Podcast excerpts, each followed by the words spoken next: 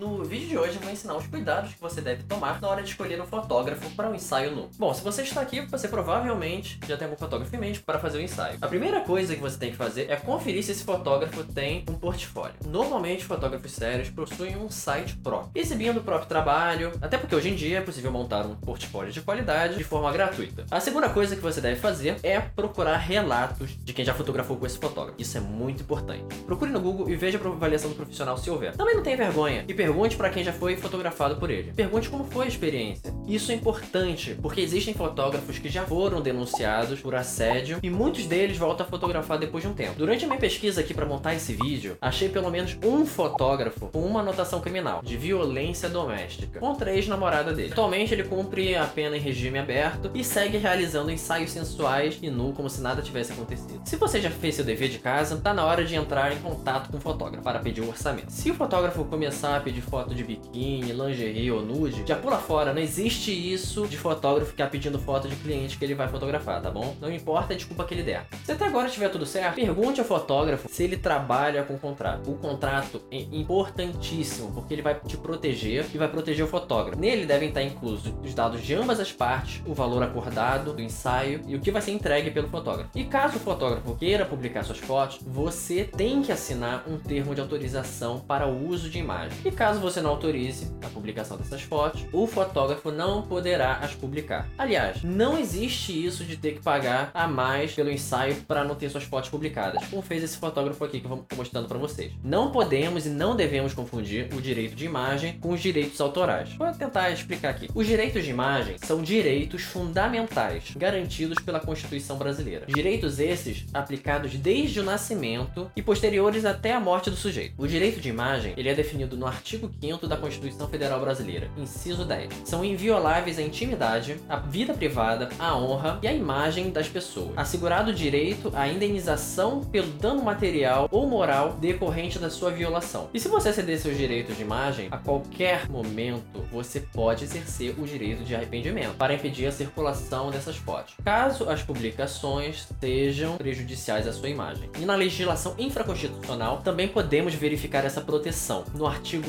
20 do Código Civil Brasileiro, Lei 10.406 de 2002, salvo autorizadas ou se necessárias à administração da justiça ou à manutenção da ordem pública, a divulgação de escritos, a transmissão da palavra ou a publicação, a exposição ou a utilização da imagem de uma pessoa poderão ser proibidas a seu requerimento e sem prejuízo da indenização que couber, se lhe atingirem a honra, a boa fama ou a respeitabilidade, ou se destinarem-se a fins comerciais. Ou seja, fotógrafo nenhum tem o seu direito de imagem, que eles têm são os direitos autorais da fotografia. Esses são definidos em outra lei, a Lei 9610 de 1998. Vamos voltar ali para essa última imagem e reparem ali na parte que ele fala observação 4 para cancelamentos, favor avisar com 24 horas de antecedência. Caso contrário, não será devolvido a quantia paga. Isso é proibido pelo Código de Defesa do Consumidor no artigo 51, inciso 2 e no inciso 4. Artigo 51. São nulas pleno direito, entre outras, as cláusulas contratuais relativas ao fornecimento fornecimento de produtos e serviços. Inciso 2. Subtraiam um consumidor a opção de reembolso da quantia já paga nos casos previstos nesse código. Inciso 4. Estabeleçam obrigações consideradas iníquas, abusivas e coloquem o consumidor em